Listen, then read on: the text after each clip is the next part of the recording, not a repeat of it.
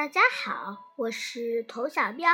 今天呢，我来给大家讲一则成语故事，叫做“牛角挂书”。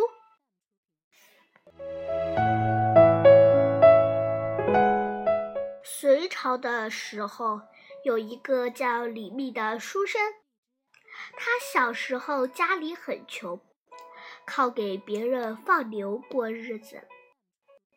李密呀。他从小就很喜欢读书，所以他的牛上总是有几本书。一个牛角上挂着一顶斗笠，他还有个牛角上就挂了几本书，经常一边放牛一边骑在牛背上看书。后来呀，李密成了一个非常有学问的人。这个成语故事形容认真读书，利用一切的时间抓紧学习。哦，对了，小朋友们，你们今天看书了吗？